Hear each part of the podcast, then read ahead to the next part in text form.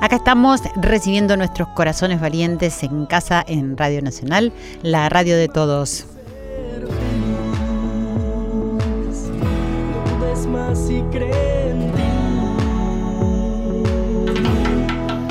Junto a Irene Robst y Alejandro Segade en la producción y hoy con Leo Sangari en la operación técnica, les damos la bienvenida a un viernes de reflexión y de amor.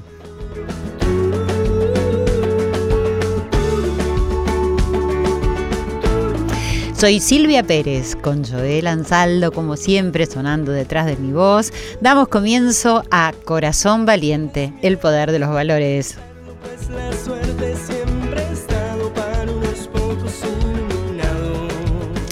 Muy bienvenidos, queridos amigos, amigas, familias de corazones valientes.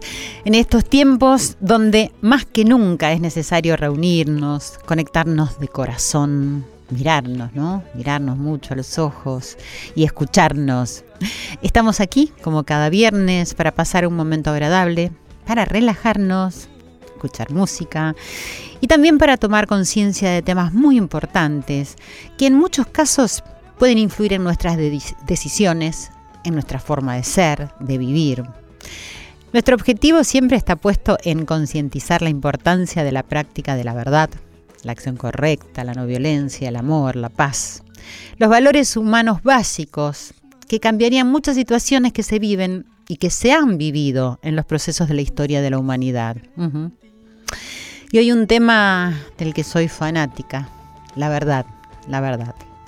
Soy justiciera de nacimiento, según dicen mis amigos, mis amigas. Los peligros, el daño y el mal que ocasionan no decir la verdad. Hoy en día no solo están en boga las fake news, sino que a través de distintos medios están descubriendo mentiras o casos tapados que son necesarios conocer, imprescindibles diría yo, para los individuos y las sociedades.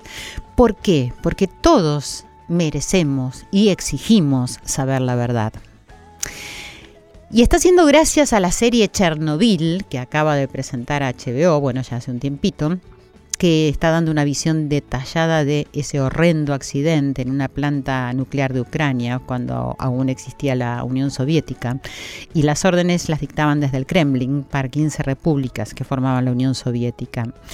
Estos cinco capítulos de la serie son vitales para esta nueva generación del milenio, o las millennials, ¿no? Como se dice en inglés, quienes no están muy acostumbrados a la la lectura. Entonces la serie les ofrece la información básica para que ellos puedan entender lo que sucede cuando la energía atómica escapa del control humano. Chernobyl también muestra el rostro de un sistema, el socialista, que prefiere engañar antes de decir la verdad. De ahí que el subtítulo sea ¿Cuál es el precio de la mentira?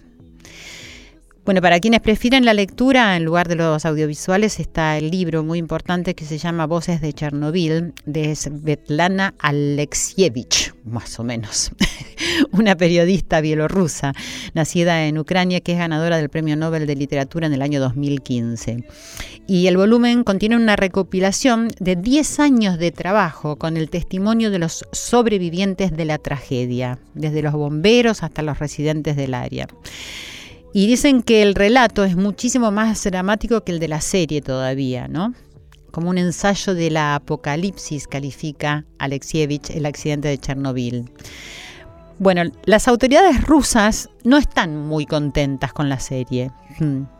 O sea, el ministro de Cultura de Rusia, Vladimir Medinsky, comentó a la prensa que están en camino dos seriales de la producción nacional sobre Chernobyl. Los medios oficiales en Rusia se encargan de precisar que esta nueva producción tendrá mayor exactitud que la británica y estadounidense. Bueno, eh, todo esto en definitiva están defendiendo de nuevo, una vez más, lo indefendible, que son los hechos, ¿no? Los hechos y el testimonio de miles que contaron sus historias descarnadas y además las muertes.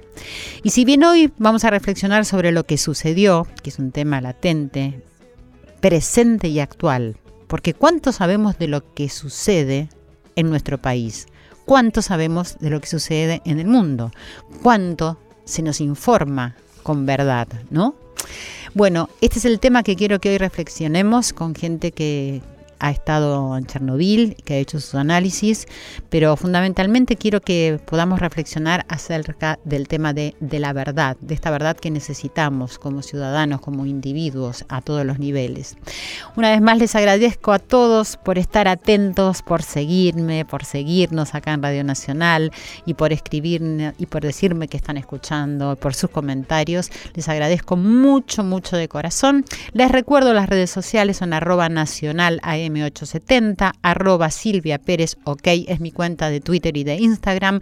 Mi fanpage es Silvia Pérez, sitio oficial. Y si tenés cablevisión, nos podés escuchar por el canal 955. Si tenés DirecTV, por el canal 976. Siempre en radionacional.com.ar. Y lo que todos saben, lo más importante, bájate la aplicación del podcast y ahí podés bajar los programas y escucharlos en cualquier dispositivo, en cualquier momento que quieras. Hoy tengo una sorpresa para todos ustedes antes de dar comienzo al programa. Quiero decirles que tengo entradas para regalarles para un espectáculo maravilloso de humor que hace Roberto Peña que se llama Entre Voz y Show. Lo he puesto ya en mis redes sociales, pero hoy quiero aprovechar la oportunidad de este programa para decirles que las dos primeras personas que escriban a mi Instagram, que ya está anunciado este programa, o una al Instagram y otra al Facebook, van a tener un par de entradas para el viernes siguiente a las 23.15 para ver Entre Voz y Show, un espectáculo maravilloso de verdad, no es porque sea familia, porque es un talento Roberto Peña, toda la gente que está con él y que lo acompaña con una banda en vivo y saben qué, para reírnos, que hay que reírse tanto. Vamos a una pausa, corazón valiente, el poder de los valores.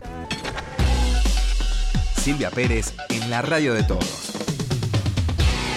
Corazón Valiente.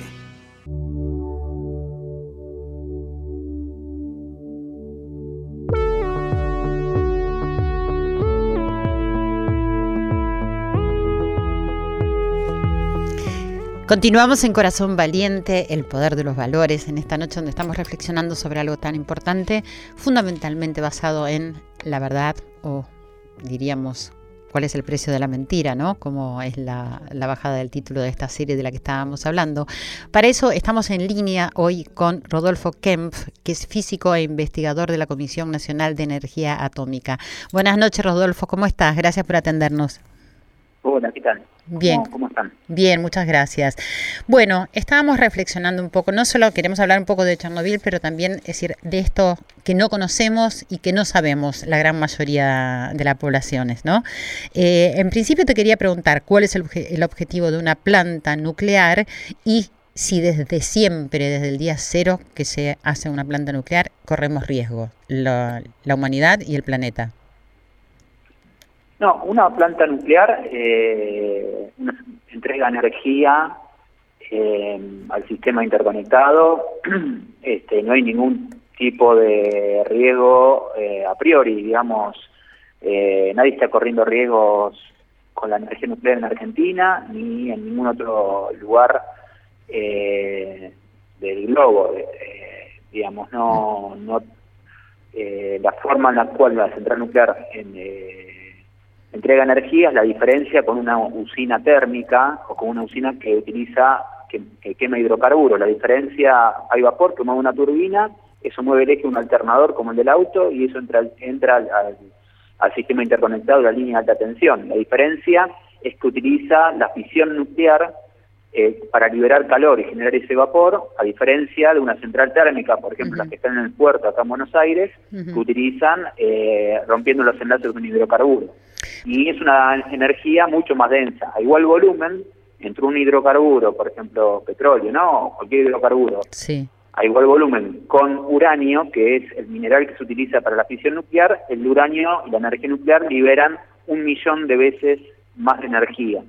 Entonces se requiere un sistema eh, tecnológico, trabajadores, ingenieros, técnicos calificados, eh, para poder este, mantener de forma autosostenida esta reacción, pero en principio... Eh, no, es riesgoso, no, implica ese riesgo, digamos, el funcionamiento. No, no implica un riesgo, no, no. Eh, justamente lo de Chernobyl fue una singularidad, no es lo común. ¿Podrías decirme, de acuerdo a lo que vos has investigado y sabés, qué es lo que sucedió exactamente en Chernobyl ese 26 de abril? Sí, eh, se utilizó los, reactores que además se ven en, la serie, ¿no? Sí. El, el, el modelo, la tecnología es una sigla que es RBMK, eh, que eran unos reactores que son únicos, o sea, que no son los comunes que están entre los 460 reactores eh, centrales nucleares que hay en el mundo. Sí, hay, había 17 y hasta siguieron funcionando y siguen funcionando algunas de este tipo en la Unión Soviética. Eh, lo que ocurrió es que hubo una eh, un exceso de una explosión, un exceso de potencia debido a errores de operación y errores de la base de diseño de, ese, de, esa, central. Se utilizaba a baja potencia, eh, donde esa central nuclear no funcionaba en forma estable, por fuera de protocolo, se hace eso. Eh, la serie muestra una, una posibilidad de por qué se está utilizando a baja potencia, existen, hay varias hipótesis, y eso lo que ocurrió es que la central nuclear tiene un elemento físico, que es un mineral que es uranio, y luego tiene un moderador y un refrigerante. El moderador que se utilizaba en esta central de Chernobyl era grafito, sólido, que a alta temperatura eh, eh, se, con el, se, oxida y, este, y detona y, tiene una explosión. Digamos que es la que origina, es uno de los originantes, digamos, o uno, de los, uno de los elementos característicos de Chernobyl. Por ejemplo, en Argentina, las centrales nucleares tienen como moderador, que se utiliza para frenar neutrones, y refrigerante, agua pesada. Es un agua eh, con parecida al agua liviana, del mismo color, el agua liviana es el agua común.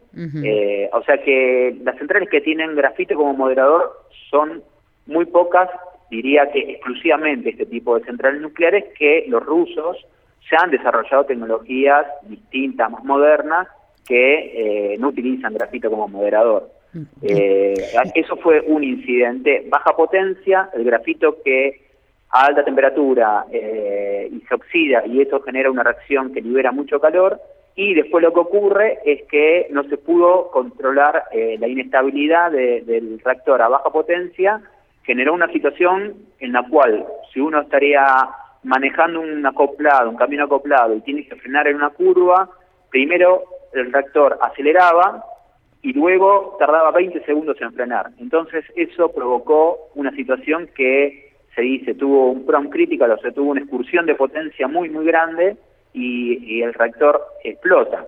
Lo que se ve en la serie, aprovechando por qué es diferente con los de Argentina y la mayor parte del mundo, es que no tiene una esfera de contención como tienen las centrales nucleares en Argentina y en gran parte del mundo, que son una esfera por una semiesfera por arriba de la superficie y otra semiesfera por debajo de la superficie, conteniendo el, núcleo del reactor. Si hubieran tenido, es, perdóname, si hubieran tenido esas esferas, ¿se hubiera evitado? Es decir, el, las consecuencias que tuvieron o, hubieran sido menores seguro hubieran sido menores. Y tal vez se hubiera evitado eh, no la explosión del reactor, porque eso tiene, tuvo que ver con una mala operación en baja potencia que no debía utilizarse y en la base de diseño, o sea, problema, algunos problemas de diseño de ese tipo del reactor de Chernobyl, pero lo que sí se hubiera evitado es eh, la dispersión a la atmósfera de elementos radioactivos que se generan en la reacción nuclear dentro de un reactor.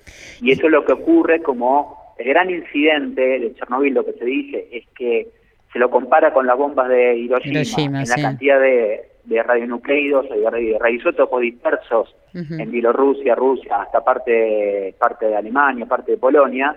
Eh, bueno, eso hubiera, eh, existe la posibilidad de que haya quedado contenido dentro de, la, de la central. En los otros accidentes, en uno en Estados Unidos en la década del 50, este, y el último este, en, Fukushima también en el Estados Unidos que tenía la esfera de contención no quedó ningún eh, radioisótopo, ningún elemento radioactivo eh, disperso en la atmósfera.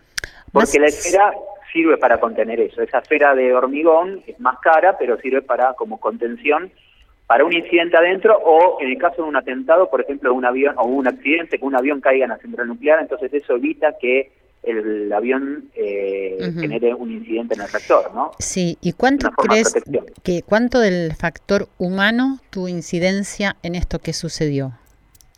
Bueno, eh, para mí eso es un elemento importante porque eh, la serie no lo demuestra del todo, no, no, pone claridad en ese aspecto y te diría que pone, du, eh, yo estoy en desacuerdo con el cierre de la serie sin querer contar toda la serie. ¿no? vamos, sí, para los que no la vieron, sobre todo. El elemento, el elemento fundamental es que la revolución rusa, la revolución bolchevique ya centenaria, en este, ¿no? Eh, desde, este, mm. este, desde esta perspectiva histórica. Sí, desde ese momento, claro. desde ese momento eh, ya había, se había degradado, eh, ya había... Eh, eh, ya, ya, estaba en, estado de descomposición. Eh, y entonces ese es un elemento de organización de la sociedad en esa Unión Soviética que se había lanzado a la carrera armamentística a, competir con los Estados Unidos en la Guerra Fría, eh, en ese tipo de disputa que no tiene nada que ver con la lucha de los pueblos y los trabajadores como fue en su momento, sino una disputa de poder en el globo y una descomposición de una forma de organización social es la es lo que está en la base del accidente de Chernobyl. No es un accidente más, las causas son más de ese tipo que del tipo de tecnología de las centrales nucleares.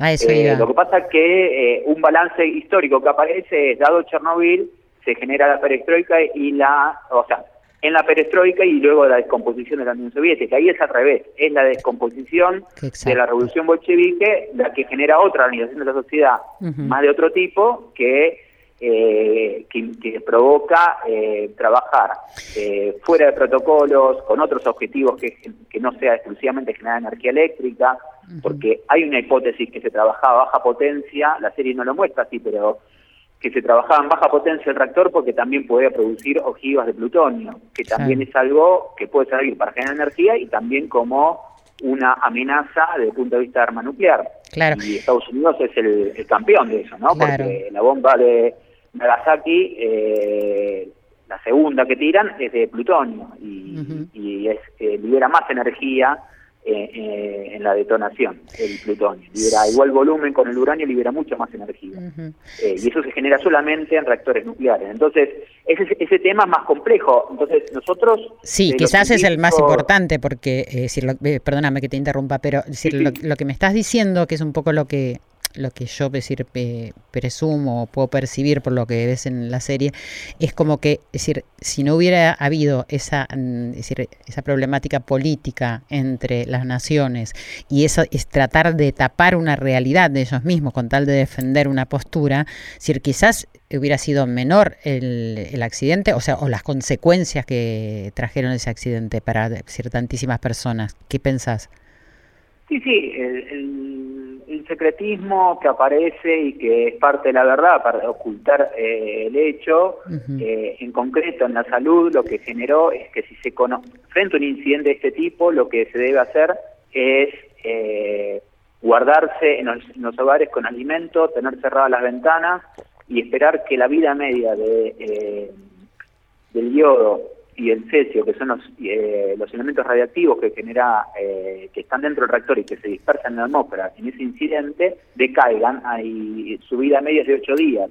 Luego del octavo día uno ya puede, eh, lo que queda como partículas en el piso, se contiene, se barren y no queda contenido en el cuerpo, que es lo que aparece un poco en la serie. Entonces el secretismo, lo que aparece, y, y, no poner público el elemento del incidente, eh, también fue más perjudicial para la eh, para la para la, salud, o sea, era la pastilla de yodo para saturar tiroides, que es lo que hubiera evitado el cáncer de tiroides posterior en muchos casos de esas zonas eh, en, en, Europa del Este y en la, en la ex Unión Soviética.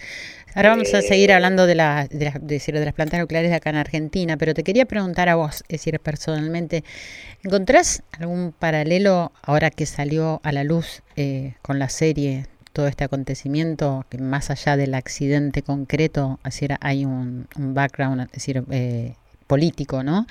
Eh, con lo que está sucediendo hoy en día en, en el mundo, con las noticias falsas, con lo que no se dice, con lo que desconocemos, porque de hecho, por ejemplo, nosotros estamos hablando con vos, eh, estamos hablando, vamos a decir, con Rodolfo Kemp, que es físico investigador de la Comisión Nacional de Energía Atómica, pero si no desconocemos, ¿no? Es decir, cuáles son eh, muchas situaciones. Eh, ¿Crees que es así? Y mira, hay algo de la proliferación de las noticias falsas y hasta de elementos insólitos como conozco, por ejemplo, el movimiento tierraplanista.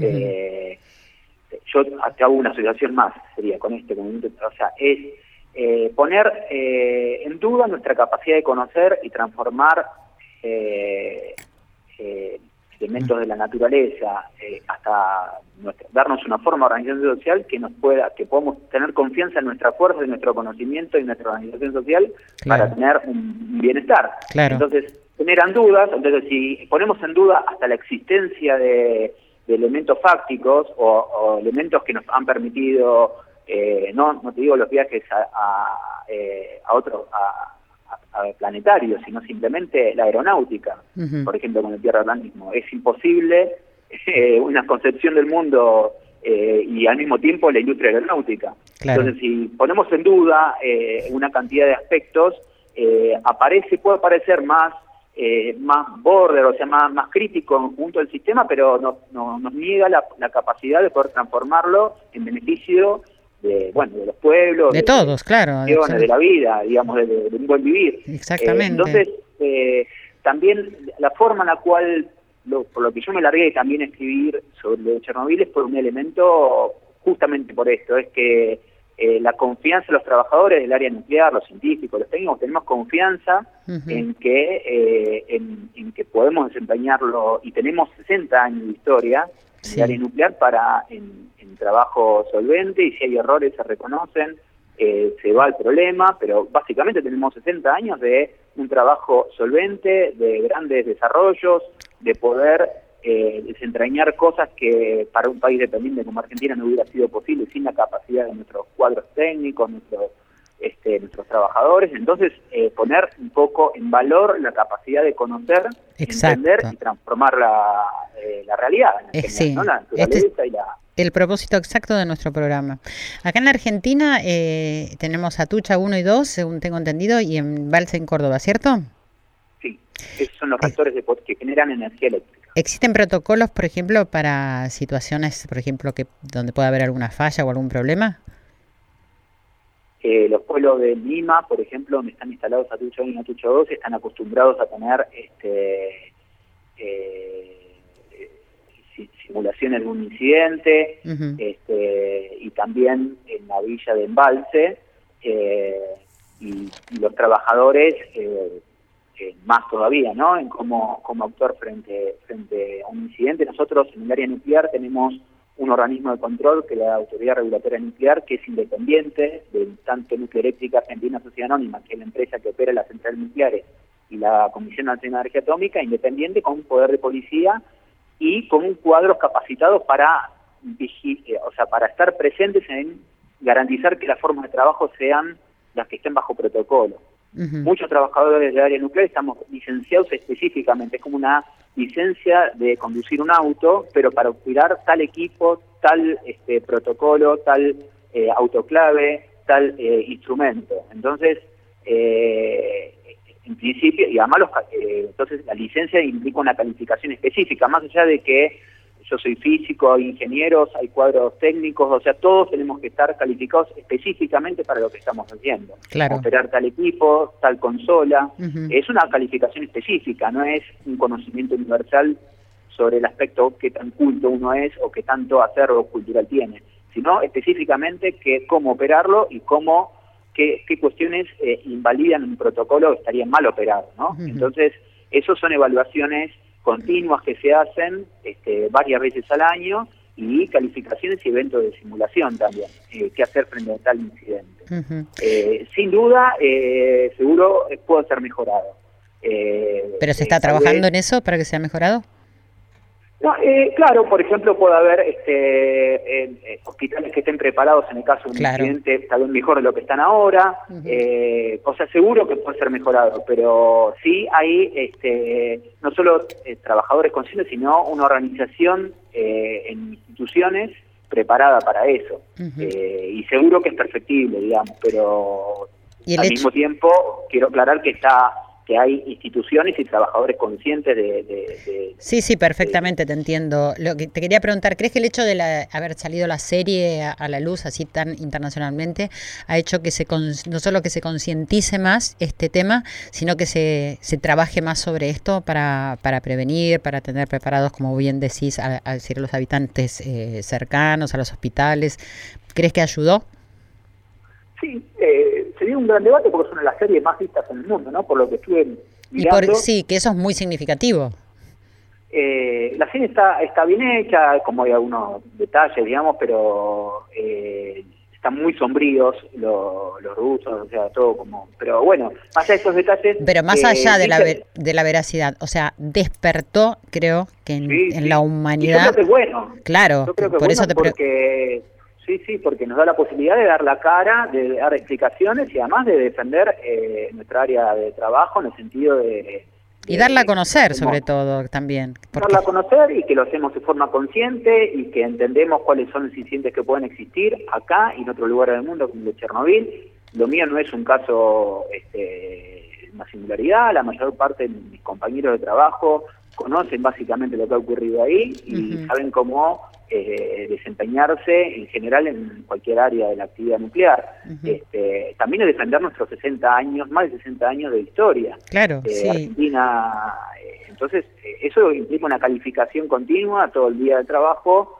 eh, una calificación continua eh, eh, en general en el área nuclear y en- en específicamente en cada en cada área de trabajo, ¿no? El ciclo de combustible nuclear, la generación de energía eléctrica, la medicina para la salud, en terapia eh, para, para tratar el cáncer, este, que, que también la comunidad viene de- desempeñando eso, y abre un debate en general con el pueblo y con los, con, la- con los ciudadanos que es interesante. Claro, y es muy bueno. Siempre el debate es muy bueno, sin ninguna duda.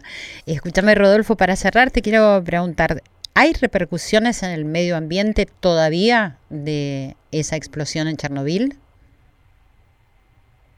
Eh, bueno, hay zonas donde, eh, en particular en Ucrania y en Bielorrusia, donde el reactor ha quedado con un sarcófago de Sí. más de 100 metros eh, y hay zonas que están invalidadas a la a la a la a, a que se digamos a, a un viaje turístico a, a tocar eh, abrazarse un árbol porque puede quedar este partículas y elementos elementos radiactivos. Por otro lado, Chernobyl ha pasado a ser un vergel con la, eh, el corrimiento del hombre, entonces ahí aparecen este osos y también hay hay un rever, un reverdecer de flora y fauna, ¿no? Eso es también para mostrarlo mostrarlo tal cual es lo que está ocurriendo. Claro. Eh, bueno, y después, el principal elemento desde el punto de vista epidemiológico eh, y de la salud es eh, la ingestión en esos años de frutas, lácteos eh, y verduras frescas que eh, provinieron eh, que posterior a, a la caída de material radiactivo en el suelo y entonces eh, la vaca comió ese pasto y luego ese lácteo fue ingerido y eso se eh, concentró en tiroides que no fueron saturadas con yodo porque hay una pastilla que ya se conocía que es una pastilla de yodo para eh, para saturar tiroides Ujú. eh, pero eh, eh, digamos lo que es Europa y parte de, de- de lo que es ahora es Rusia y Bielorrusia y Ucrania está está controlada la situación. No es que eh, son zonas inhabitadas es simplemente eh, Pripyat en lugar donde estaba Chernobyl. Sí, bueno, te agradezco muchísimo y bueno, creo que un poco despertaste la conciencia de quienes estamos escuchando y para acceder y para conocer más acerca de todo este trabajo, ¿en dónde se puede decir uno contactar? Bueno, eh, la- el portal de la Comisión Nacional de Energía Atómica, el, el portal de la Autoridad Regulatoria Nuclear, eh, tienen tienen información. Hace poco ha dado una charla el doctor Abel González, que es una, una figura internacional en el, tema. Ahí, ahí seguro que hay más información sobre, bueno. el conjunto de la situación. Está toda información pública, los informes de salud de del incidente de Chernobyl. Bueno. Un argentino ha estado a cargo de, eso, que es Abel González. Muchísimas gracias, Rodolfo Kemp, físico e investigación, investigador de la Comisión Nacional de Energía Atómica. Muchas gracias. De nada. Corazón Valiente, con la conducción de Silvia Pérez. Continuamos en Corazón Valiente. He escuchado tanta gente decir tantas veces que... Aquí estamos esta noche de viernes disfrutando como siempre un tema duro, eh, profundo y que llega, que llega ahí al corazón, ¿no? Con muchas preguntas, con muchas preguntas, por lo menos yo eh, me estoy haciendo muchas preguntas.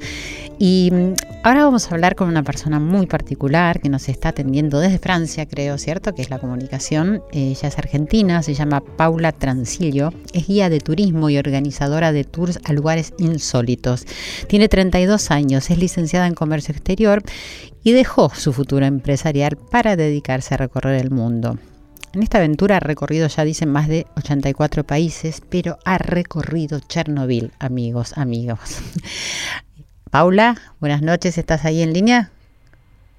Hola Silvia, ¿cómo estás? Hola, muchas gracias por atenderme. ¿Cómo estás vos? Bien, todo bien.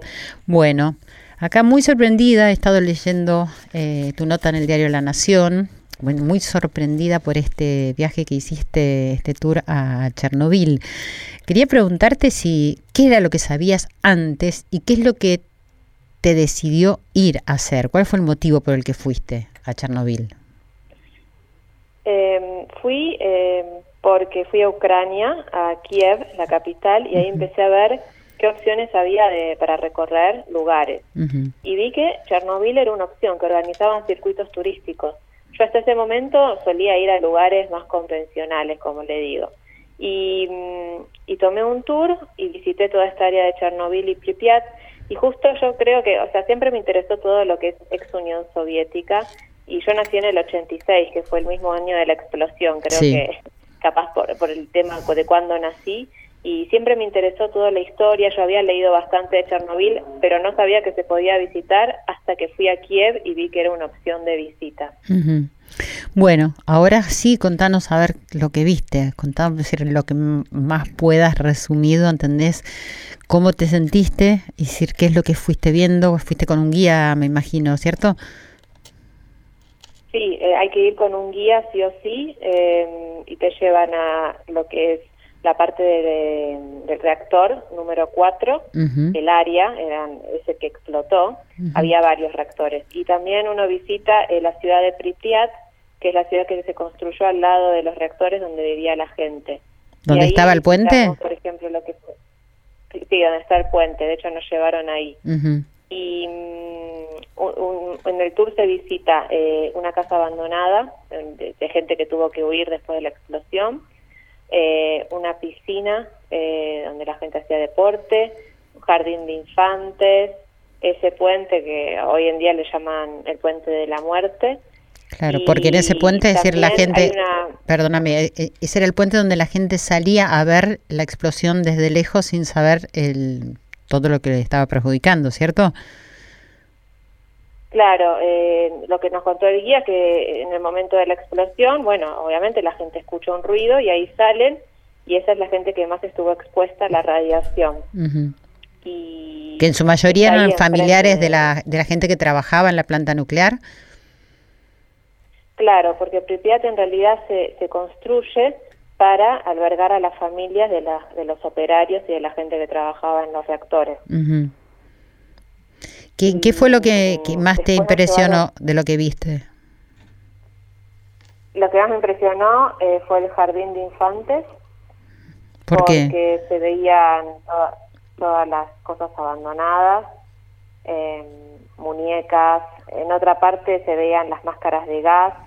Es como que está todo, bueno, todo abandonado y supuestamente es como se dejó después de la explosión. O sea, está exactamente como quedó en el momento que la gente abandonaba el lugar. Claro, está exactamente igual. Eh, yo creo que igual también hay una cosa de que está preparado porque se visita turísticamente. Claro, sí, Pero, por ejemplo, cuando entramos al, a un departamento, una casa de familia, eh, estaban los muebles, la mesa, los elementos de la cocina, como que alguien se fue hacía un día. Ajá. Y sí, bueno, en este momento debe estar un poco preparado, ¿no? Para, para hacer este, este, este paseo turístico. Eh, cuando eh, los guías cuentan, eh, o sea, el relato de, del acontecimiento, de lo que sucedió, es decir, está involucrado el tema de decir lo que no se supo, que, es lo que se ve por ahí un poco en la, en la serie, y estuvimos hablando ahora con un físico antes de comunicarnos con vos, donde nos contaba decir que el factor humano fue muy importante. Eh, la gente de allá, específicamente los guías, es decir, en el relato, ¿Cuentan algo de esto? O sea, ¿cuentan algo de lo que pasaba a nivel político en ese momento y la incidencia que tuvo en este accidente de Chernobyl? Yo lo que siento es que el guía como que trataba de minimizar la situación, mm. como que por ejemplo, eh, no capaz dando tanto de la culpa a la situación política, ni por ejemplo el tema de las enfermedades, que bueno, hay uno escucha de mucha gente que después tuvo problemas físicos, eh, como que él trataba de minorizar toda esa situación, como que no, no se debe a la explosión, se debe a otras cosas. Ah. Eh, muchos no hablaban de ese tema. Eso es lo que yo sentí. Y cuando yo escuché que es decir, tuviste que ir en un micro hasta el lugar, ¿cierto? Desde donde vos estabas. y que te pasaban un video eh, con el cuento de lo que había acontecido. Ni siquiera ahí, es decir, se hacía referencia a lo que había pasado y a que se habían tapado algunas cosas por el, enfrentamiento que había entre la Unión Soviética y Estados Unidos? Yo creo, no, en el, en el video no, en el video lo que mostraban era, por ejemplo, cómo vivía la gente, los chicos yendo a la escuela, bailando, como es bueno, todo comunista, digamos, socialista, eh, viste que le daba mucha importancia al deporte, bueno, muchas escenas de chicos haciendo deporte y después lo que sucede con la explosión, pero y un testimonio de una chica que eh, había tenido que dejar eh, esa zona a los cuatro años y que nunca más volvió, pero no hablaban de temas políticos, eso es curioso. Claro, sí, bueno, sí, es, es como parte quizás de lo que sucedió, ¿no? o sea, de seguir tapando, seguir tapando alguna realidad. Y mm, cómo, ¿Cómo, si es que te modificó, si eh, cómo te transformó desde antes de ir a ese lugar y después cuando dejaste ese lugar? Em, para mí fue muy interesante porque la verdad es que cuando llegué ahí yo no podía creer dónde estaba. Hmm. Era como una cosa que tan lejana y que uno leyó y sabía de, yo había visto documentales del tema, pero fue muy impresionante poder ir, haber ido ahí y lo mismo que conversaba con gente del grupo del tour que era como muy impresionante. A mí, en el sentido que me transformó, fue que empecé a leer mucho más del tema. Yo ya sabía bastante el tema de la Unión Soviética, pero bueno, empecé a interiorizarme más de estas cosas y ahí fue cuando empecé a, comenzar a ir a lugares más no convencionales, digamos, para de visitar, porque Chernobyl es un lugar raro, uno no sabe que hay turismo hasta ahora, digamos. Sí, sí, yo sinceramente no sabía. Te hago una pregunta que para mí es la pregunta del millón. ¿No te dio miedo?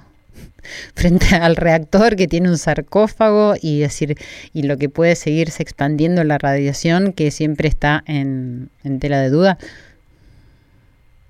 No me, no me dio miedo eh, porque sabía que además las zonas donde te llevan supuestamente están, entre comillas, menos contaminadas que otras.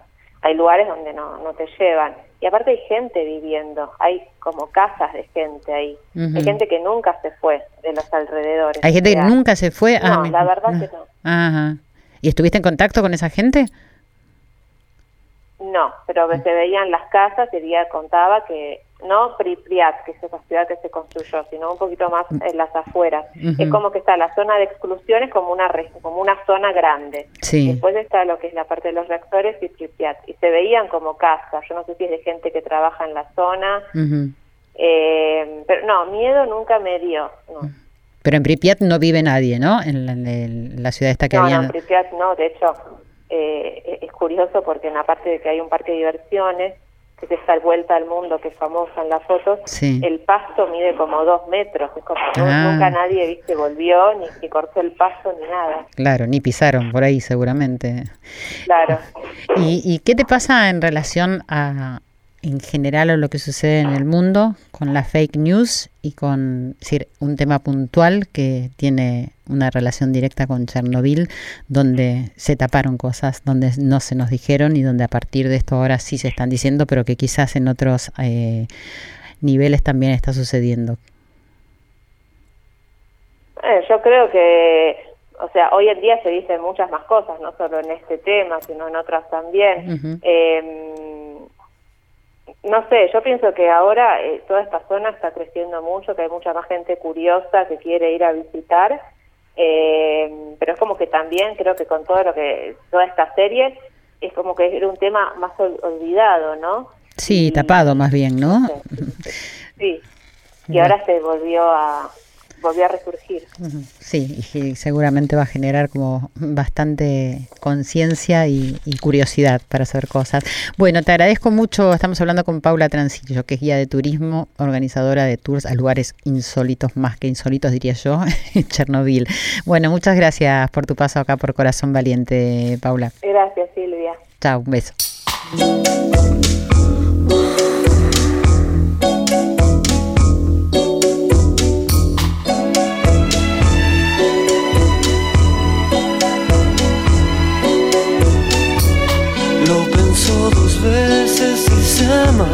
Como una frutilla su corazón.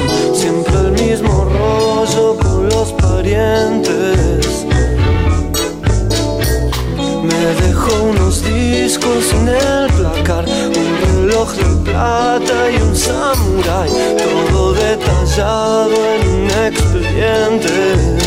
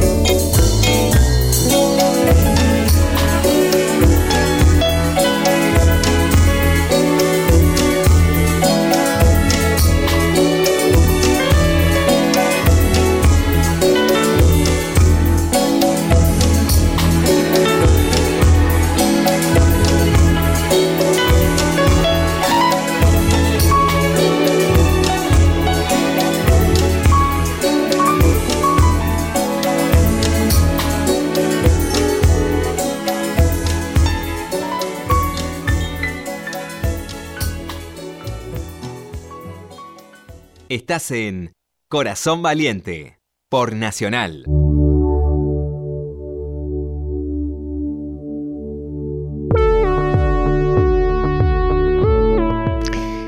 Así llegamos al final de Corazón Valiente, el poder de los valores, eh, con un tema, para mí fundamental en la vida, que es la verdad. Eh, predico la verdad, intento practicar la verdad continuamente en palabras y mis pensamientos, en mis acciones y eso quiero promover. Quiero promoverlo desde todo punto de vista. Hemos hablado del accidente de Chernobyl porque me parece que es un punto de inflexión donde podemos cuestionar un poco qué es lo que se nos cuenta, como dije en la introducción.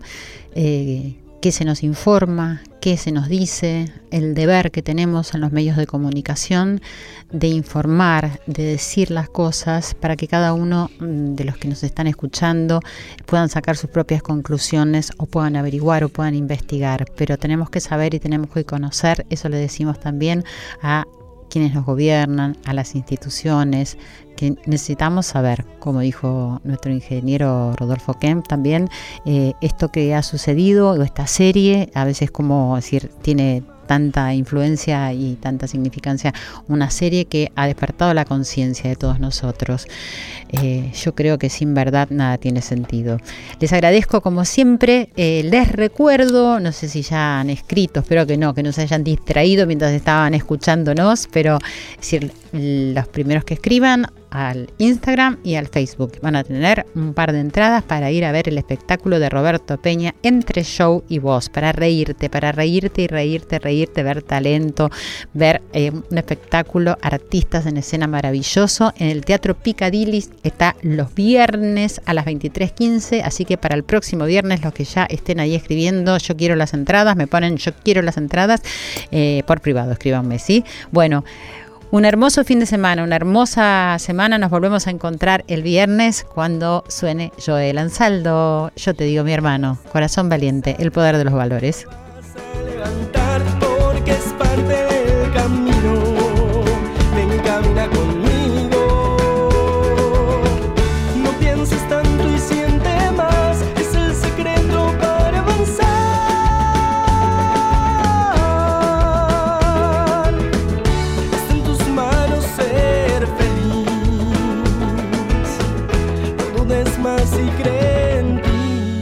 Corazón Valiente, con Silvia Pérez, por Nacional